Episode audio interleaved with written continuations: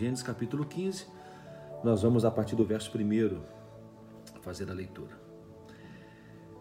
Depois dessas coisas veio a palavra do Senhor a Abrão em visão, dizendo: Não temas, Abrão, eu sou o teu escudo, o teu grandíssimo galardão. Então disse Abrão: Senhor Deus, que me has de dar, pois ando sem filhos, e o mordomo da minha casa é o Damasceno Eliezer. Disse mais Abrão: Eis que não me tens dado filhos, e eis que um nascido na minha casa será o meu herdeiro. E eis que veio a palavra do Senhor a ele, dizendo: Este não será o teu herdeiro, mas aquele que de tuas entranhas sair, este será o teu herdeiro. Então o levou fora e disse: Olha, agora, olha agora para os céus e conta as estrelas, se as podes contar. E disse-lhe: Assim será a tua descendência. E creu ele no Senhor e imputou-lhe isto por justiça. Disse-lhe mais: Eu sou o Senhor que te tirei de Ur dos Caldeus para dar-te a ti esta terra para herdá-la. Essa é uma passagem muito interessante. É, nós, no, no, primeiro versículo, nós vemos que o Senhor visita a Abrão em uma visão. E eu quero primeiro chamar sua atenção com relação a esta visão que, que Abrão tem do Senhor. O tipo de visão que Abrão tinha com o Senhor. A gente percebe aqui que o Senhor começa a conversar com Abrão e fala para ele: Olha, eu, eu vou. É, eu vou te dar um galardão. Eu sou, é, o teu galardão será muito grande, ou seja, a sua recompensa, o que eu tenho para lhe dar será algo extraordinário. Começa assim a conversa. Eu não sei onde eles estão, é uma visão, mas veja bem, a, a intimidade que Abraão tinha com Deus é tão grande que o entendimento que nós temos aqui é que eles estão talvez dentro da própria tenda de Abraão, que eles estão tendo uma conversa um relacionamento tão íntimo que eles têm uma conversa. Deus fala assim: olha, eu vou te abençoar, eu vou fazer você, você vai ter muitas é, coisas da minha parte sobre a sua vida, você será alguém é, extraordinário neste mundo e tudo. Uma conversa, um diálogo. Aí Abraão fala assim: poxa, mas eu não tenho nenhum filho. Então já começa, bom, como é que vai ser esse negócio todo se eu não tenho nenhum filho? Esse bate-papo de de Abrão com Deus e Deus com Abrão. Mas não tenho nenhum filho, como assim? Você vai me. Vai, a recompensa que você vai me dar, o galardão será grandioso, mas eu não tenho nenhum filho. Começa assim a conversa. E aí no versículo 4, Deus começa a responder: olha só, em primeiro lugar, você vai ter um filho das tuas entranhas. Essa é a primeira promessa que Deus faz a Abrão aqui nesse, nesse texto. Você terá um filho das tuas entranhas. Segunda promessa, ele, aí, aqui, quando ele, a gente percebe que eles estão dentro de algum lugar, de uma tenda, é porque o Senhor leva Abraão para fora. Ou seja, vamos lá fora, quero te mostrar um negócio. Quando chega lá fora, ele mostra os céus, mostra as estrelas. E fala assim: vê essas estrelas, você pode contá-las? E ele fala: assim vai ser a sua descendência. Então você não terá somente um filho, haverá uma descendência incontável. Segunda promessa que Deus dá a Abraão. E a terceira promessa diz respeito a um aspecto físico concernente à terra. Ele fala: ó, essa terra eu vou te dar. Então, é, o galardão que Deus promete a Abraão, ele podemos nesse momento aqui, nesse contexto, perceber que se, é, que pode ser visto pelo filho, pode ser visto uma descendência incontável e pela terra que ele possuiria. E aqui no versículo 6 é um dos versos mais importantes da Bíblia, porque no livro dos começos, nós, pela primeira vez, alguém é justificado pela fé. Versículo 6 fala que Abraão creu no Senhor e o Senhor lhe imputou isto por justiça. Gente, esse é um dos, dos, dos momentos bíblicos mais mais impactantes na história da, do povo de Deus, porque começa em Abraão a linhagem de uma descendência de um povo que Deus separou, começa aqui. E eu não sei se você sabe, mas Deus fez alianças ao longo da história, na Bíblia a gente vê alianças que Deus fez. E é muito interessante, gente, que a gente precisa estudar a gente precisa conhecer a palavra de Deus, conhecer esse Deus que está sendo revelado na palavra, Porque quando a gente começa a entender mais as coisas, a gente fala: gente, esse Deus é demais. Olha, eu nunca tinha visto isso. E eu posso dizer para vocês, gente, que é, de, de algum tempo para cá, talvez de algum ano, de dois anos para cá, isso tem brotado no meu coração o desejo de conhecer mais, de entender as coisas. E aqui mesmo no clamor da manhã, eu tenho que estudar muito, porque assim, o Fabrício é pastor, né? Então, assim, eu, eu tenho que correr atrás para ficar ali meio parecida com ele. Então, eu tenho que estudar, entendeu? Eu tenho que ler e eu tenho descoberto tantas coisas que estão na palavra de Deus que me trazem o um entendimento da grandeza de Deus. Deus fez aliança com várias pessoas na, na Bíblia. Deus fez aliança com, a, com o homem é, Adão e Eva, lá no início. Depois Deus faz uma aliança com Noé, quando acaba o mundo e ele fala: Olha, não vou destruir de novo. Fez uma aliança com Noé. Agora que ele fez uma aliança com Abraão. Depois ele vai fazer uma aliança com o povo de Deus. Depois a nova aliança que é Jesus. Gente, às vezes a gente gasta tanto tempo estudando coisas que vão ficar coisas fúteis, sabe? A gente estuda como emagrecer, a gente estuda como ter um carro mais veloz, a gente estuda como investir na bolsa, a gente estuda maquiagem, a gente estuda tanta coisa. E a gente diz que não tem tempo para conhecer mais as coisas de Deus. Então, como que eu vou crer num Deus que eu não conheço? Você precisa conhecer esse Deus. Então, aqui é o momento que Deus faz uma aliança com Abraão. E ele fala assim: Abraão, eu vou te abençoar. Abraão, eu vou fazer de você um homem próspero. Mas não só isso, eu vou abençoar sua descendência. E é isso que o Fabrício falou. E ele fala: Mas Deus, eu não tenho nem filho. Que história é essa de descendência? E ele diz: Eu vou te dar um filho. E esse filho, essa, seu herdeiro não vai ser esse servo, porque ele achava que era o servo dele, é, Eliezer, como é que é? é? Eu não sei exatamente isso aí. E aí ele, então Deus fala: Não, eu vou te dar um descendente. E vai ser das suas entranhas. Gente, Deus quando promete uma coisa, ele cumpre. E é isso que a gente quer deixar claro para vocês aqui. As promessas de Deus para as nossas vidas, elas são reais e elas vão se cumprir. Amém. é porque às vezes eu fico preocupada que eu falo muito não, e você quer falar. falar. Pode falar. Em relação ao mordomo aqui, gente, isso aqui não é exatamente. Não é que o mordomo seria o descendente dele. Ele faz uma menção, uhum. né? Só para explicar isso que é importante. E olha só, essa parte que o Fabrício fala, que Deus está conversando com Abraão, é uma visão, né? Ele, no, no, início do capítulo ele diz, Deus, eles têm, ele tem uma visão e Deus começa a conversar com ele.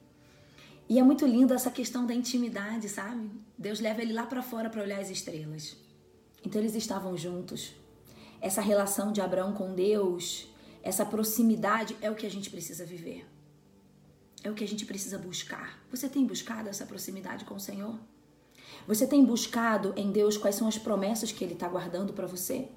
Existem promessas, e a gente vai falar aqui, que são promessas para os filhos de Deus. E elas vão se cumprir na sua vida. Mas existem promessas que são pessoais para nós. Entende? Então, o Senhor tem, o Senhor falou, já tem falado ao nosso coração sobre promessas para os nossos filhos. E nós cremos nessas promessas que o Senhor tem nos dado a respeito do Daniel e da Ana. E a gente, sabendo de algumas promessas, a gente vive e luta e investe neles, entendendo quais são as promessas que o Senhor tem para os nossos filhos. Mas como é que a gente vai saber promessas pessoais se a gente não busca o Senhor? Uhum. É, é, eu me impressiono com essa parte do relacionamento que Abraão tinha com Deus. Eu já falei sobre isso antes, em outras passagens essa intimidade. E, e, e, o que me chama a atenção aqui é na visão, uhum. até na visão, até no sonho, né? até naquilo que está no, no, inconsciente dele, quando ele projeta aquilo, ele está com Deus é, é, frente a frente. Né? Que coisa impressionante, gente. Eu acho que você observando a Escritura, o que Deus quer conosco é isso. Amém. O que Deus quer conosco não é a nossa religiosidade não é ah, os nossos atos de justiça, né? não, é, não é isso. Deus quer realmente manter uma relação conosco que vai tornar possível nossa percepção acerca das promessas isso. que Ele tem para nós. Às vezes as pessoas falam assim, mas como é que você sabe que é Deus que está fazendo? Gente, isso não tem como você ensinar isso. Não tem como. Estava pensando de manhã sobre isso. Não tem como você ensinar alguém a ter relacionamento com Deus. Então o que você tem que fazer? Vai para o teu quarto, fecha a tua porta, ora ao Senhor, busca a palavra, cante louvores, Estava falando com a Letícia sobre a questão de culto, né? o que, que era o culto na Bíblia, quando você vai perceber a preocupação que nós temos hoje com uma série de coisas no culto e tudo, e, e, e a, olhando para as escrituras, você vai encontrar no culto o quê? Estudo da palavra. Você vai encontrar no culto o quê? Orações. Você vai encontrar no culto o quê? Canções. Então, se você quer fazer um culto a Deus, é disso que você precisa. Vai adorar a Deus com canções, com declarações, com, com expressões de reconhecimento de quem Ele é. Vai ler a palavra, deixa Deus falar com você. Hoje eu comecei, ontem eu comecei a ler a Bíblia de novo, então eu estou lendo cronologicamente. Estou lendo Jó. Acabou? Sim. E estou lendo agora cronologicamente. Ele leu a Bíblia toda em quantos meses? Comecei em janeiro agora. É, sim, seis meses, eu acho, né? Cinco, seis meses. Então o que acontece? Você vai lendo ali, Deus vai falando com você, você vai lendo o livro de Jó, estou lendo Jó agora. Então, e, e, você vai percebendo ali aquela conversa de Jó com, com aqueles seus amigos e os questionamentos dele, as afirmações dele. E, e, você, e Deus fala com você ali. Mas como assim? Mas é um texto, é, são letras. É o seu coração que está inclinado a ouvir a voz de Deus. E a ação então, do Espírito, né, amor? Exato, e Deus fala conosco pela ação do Espírito. O Espírito Santo em nós vai traduzindo aquilo que precisamos aprender de Deus. Isso não se não tem fórmula. Não tem fórmula, isso cada um vai descobrir do seu jeito. A Bíblia nos orienta a buscar a Deus. E como buscar a Deus, ela fala. Agora, como você vai desenvolver o seu relacionamento com Deus, isso é muito particular. Então, Abraão tinha um relacionamento com Deus ao ponto de discernir os propósitos e as promessas de Deus para a vida dele. Então, para Abraão, gente, Deus fez três promessas, como o Fabrício já falou: um filho, e ele era velho, Sabe o que eu acho lindo nessa parte que ele fala, amor do filho? É, quando Deus, Deus fala, você vai ter da sua descendência, das suas entranhas. A Bíblia diz, e Abraão creu. Creu.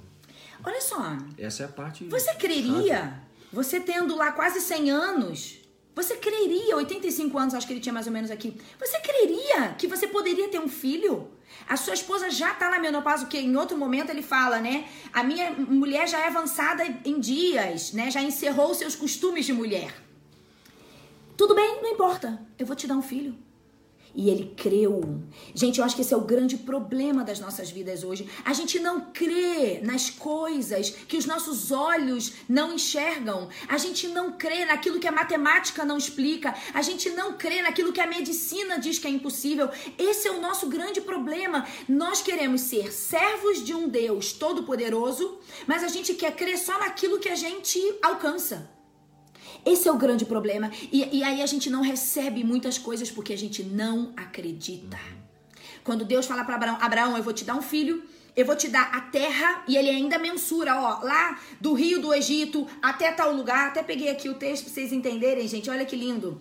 Aos seus descendentes dei esta terra, desde o ribeiro do Egito até o grande rio, Eufrates, a terra dos queneus, dos quenezeus, dos cabdismoneus, dos hititas, dos ferezeus. Gente, Deus está dizendo assim: Abraão, vai ter muita terra para você, meu filho. Eu te tirei lá do Ur dos caldeus, tô te trazendo para cá e estou te dizendo que eu vou te dar muita terra. Os seus descendentes vão conquistar essa terra. E aí Abraão creu. E ele diz: e além disso, tá?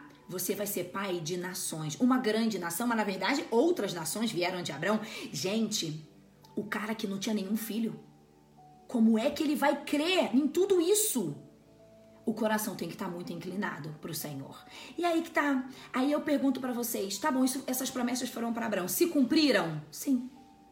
Ele viu tudo se cumprir? Não. Ele viu algumas. Mas ele creu. Ele creu. Ele viu o filho, se, o filho uhum. nascer. Ou seja, ele viu já ali uma, um milagre da sua esposa tendo filho. Uhum. né? Ele vê é, algumas, algumas posses daquelas terras, ele conquista. Mas ele viu tudo? Não, porque isso se cumpriu com a história do povo de Israel. Muitos anos depois, né? É, isso aí. Abraão viveu em tendas, enquanto que no futuro, num futuro distante, o povo teria aquela terra. É isso. Mas ele creu. Nós temos falado aqui sobre a questão da fé, né?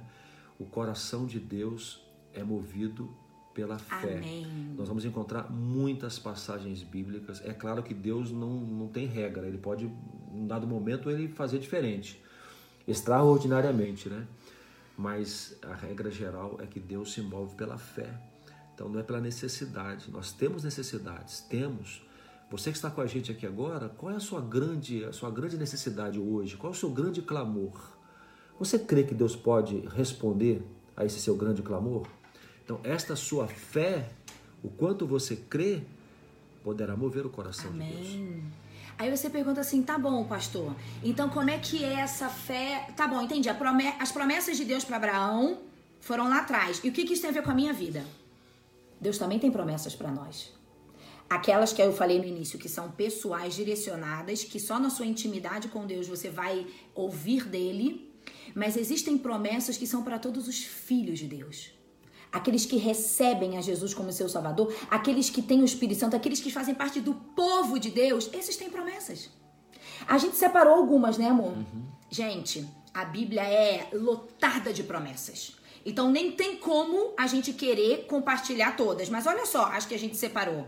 Promessas de provisão. Mateus 6,33, o que, que diz lá? Buscai, pois, primeiro. em primeiro lugar o reino de Deus, a sua justiça e todas estas coisas, essas coisas que estava falando antes era alimento, vestuário, sustento. Ele está dizendo: todas estas coisas vos serão acrescentadas. Você está crendo que Deus vai prover se você buscá-lo em primeiro lugar? É, você lembrando assim, já falamos aqui, né? A, a necessidade todos têm, né? Uhum Todos têm, ou muitos têm a necessidade, mas é o crer que faz com que as coisas aconteçam. É, eu creio que Deus vai responder. Então, ter a Deus em primeiro lugar é isso que vai acionar a, a mão de Deus para lhe acrescentar as outras coisas. Agora, Creia tem nisso. uma coisa para a gente pensar. Existem promessas de Deus que ele vai cumprir independente de qualquer coisa, porque ele prometeu. Uhum. Mas o que, que muda a gente que crê e não crê? A paz que a gente sente no coração. O que, que eu quero te dizer? Olha só. Aqui está dizendo, Filipenses 4,19, outra passagem. O meu Deus suprirá todas as vossas necessidades, de acordo com as suas gloriosas riquezas em Cristo Jesus. Então, olha só, é uma promessa. Deus vai suprir as nossas necessidades, não as nossas vontades. Tá bom, então, independente de eu crer ou não, ele vai fazer. Mas aí que eu te falo. Então, o que, que muda? Muda que se eu não crer nisso, eu vou passar por esse mundo e eu não vou ter paz em saber que Deus vai suprir as minhas necessidades. E eu poderia estar em paz. O Senhor vai suprir, porque Ele prometeu. Mas a questão é que você pode ser uma pessoa que vai passar toda a vida aflita, com medo de não dar, porque você não confia no seu Deus. E aí Ele vai suprindo, mas você não consegue enxergar. Por quê? Porque o seu coração não tem fé. Então, o que, que eu quero te dizer? Creia e descanse. E usufrua das promessas que o Senhor tem para as nossas vidas. Entende? Promessa de ânimo, de sustento. 1 Coríntios 10, 13. Ele não permite que venha sobre nós dificuldade maior do que aquela que nós podemos suportar. Amém. É promessa, está difícil, você aguenta. Porque a promessa de Deus é que Ele não lhe dará algo que você não possa suportar. Satanás mente. Uhum. Nós percebemos às vezes muitas pessoas aí abatidas, oprimidas, depressivas, porque ela não tô, diz, não estou aguentando, não estou suportando. Não, a Bíblia diz que Deus não nos dá acima do que podemos suportar. Então, cuidado com a mentira do diabo na sua vida. Declare, não, eu suporto, eu suporto. No mundo tereis aflições, mas tem de bom ânimo, porque eu venci o mundo. Então, as aflições desse tempo presente não serão suficientes para me derrotar. Amém. Eu vou estufar o peito e vou enfrentar, porque a Bíblia me garante que eu posso aguentar. Amém. Então, é, conhecer a palavra de Deus e conhecer as promessas de Deus são fundamentais. Para que, é, é fundamental para que possamos é, lidar com as mentiras de Satanás Perfeito. muitas vezes em nossa mente. E, e, já falando disso que o Fabrício falou, existem palavras e promessas de livramento. Em Tiago 4,7 diz: Portanto, submetam-se ao Deus, resistam ao diabo e ele fugirá de vós. Você tem que resistir às mentiras de Satanás, que aqui, ó, aqui vem as mentiras. Então, é promessa do Senhor, filho, fique firme. Enfrente Satanás, repreenda ele, lute contra ele e ele vai fugir. Mas como é que eu saberia disso se eu não conhecesse a palavra? Então você tem que conhecer a palavra, você tem que estudar a palavra. E sobre essa, sobre promessas de livramento também, a gente tem Salmo 34, 7 e 8 que diz: O anjo do Senhor acampa-se ao redor daqueles que o teme e os livra. Provai, provai e vede que o Senhor é bom. Feliz o homem que nele confia. Você está confiando em Deus? em relação a todas as áreas da sua vida? Ou você tá aí aflito, correndo atrás, tentando resolver? Olha, é uma escolha. Viver assim é uma escolha. Não era o que Deus queria pra gente. Ele tá dizendo aqui, ó, descansem, confiem, entreguem. Mas aí a gente tá ali. É uma escolha. Salmo 37, né? Entrega o teu caminho ao Senhor, confia, confia nele, nele, e ele tudo fará. Amém. Descansa no Senhor e espera nele. Né? Agrada-te do Senhor e ele satisfará os desejos do teu coração. Então são tantas promessas. Promete que nós nunca estaremos sós. Lembra dessa? Eis que estou convosco todos os dias, até a consumação dos séculos. Mateus 28, 20. Então, promessas do Senhor que não nos deixará sozinhos. Amém. E tem mais, promessa do Espírito Santo. Pessoal, olha que lindo, João 14, do 16 em diante. E eu pedirei ao Pai, é Jesus falando, e ele dará a vocês um outro conselheiro para estar com vocês para sempre.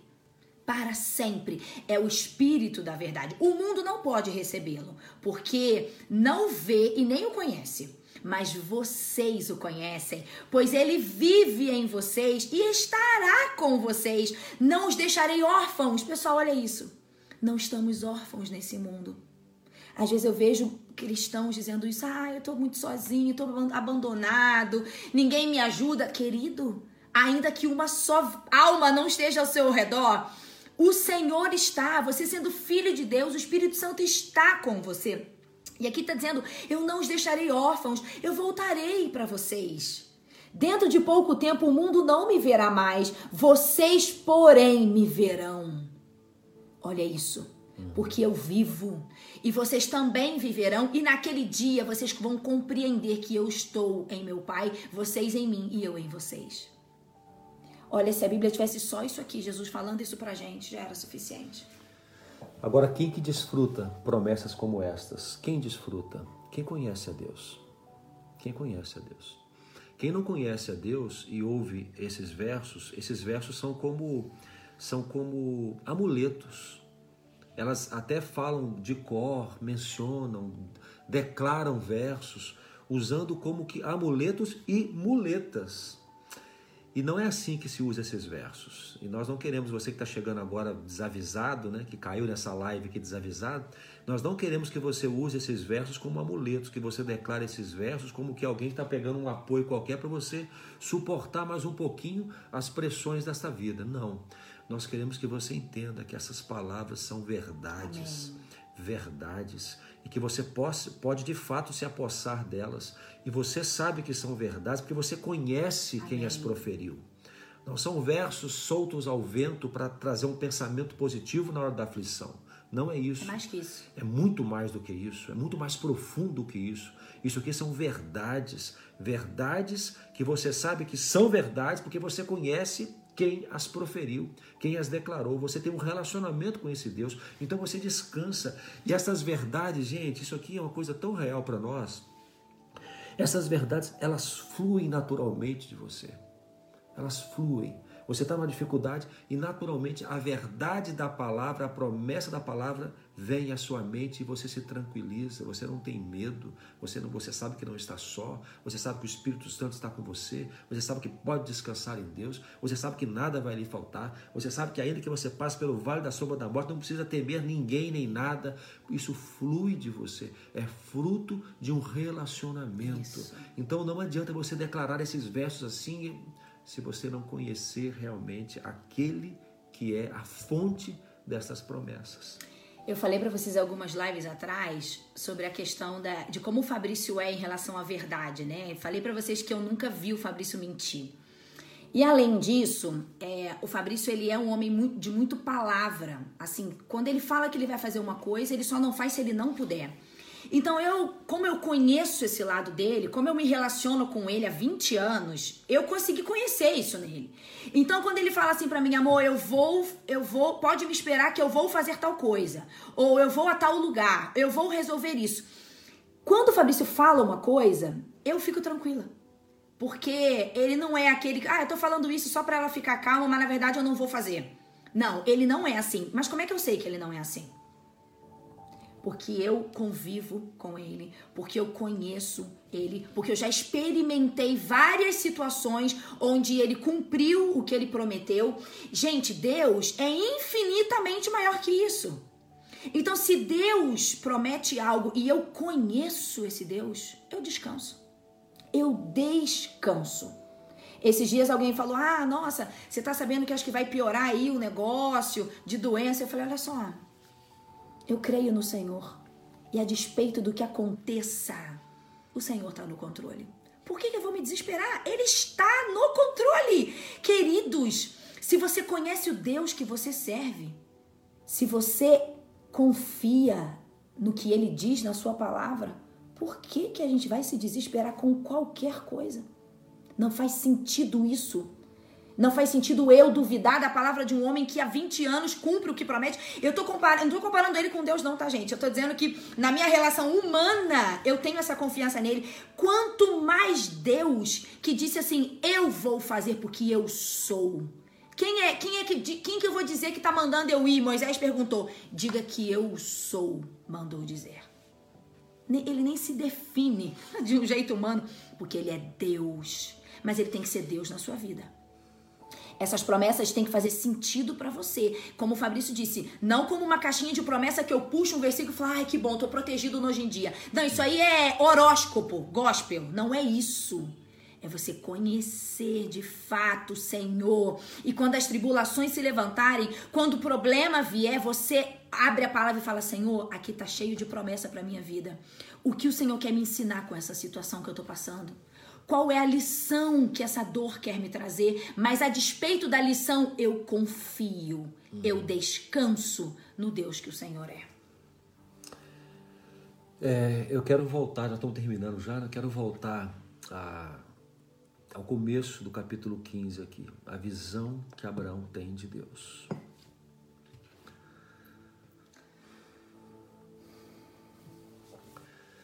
Eu não sei como que você como é que é a sua relação com Deus hoje?